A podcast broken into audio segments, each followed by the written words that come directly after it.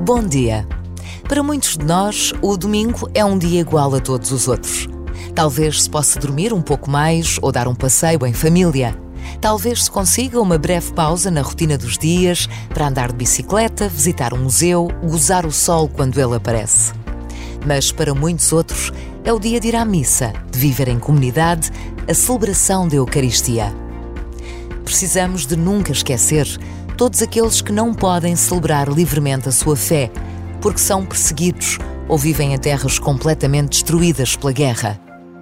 Por vezes, basta uma breve pausa para nos deixarmos tocar pela lembrança deste tempo que vivemos, em que todos os dias nos chegam notícias que tantas vezes preferimos ignorar.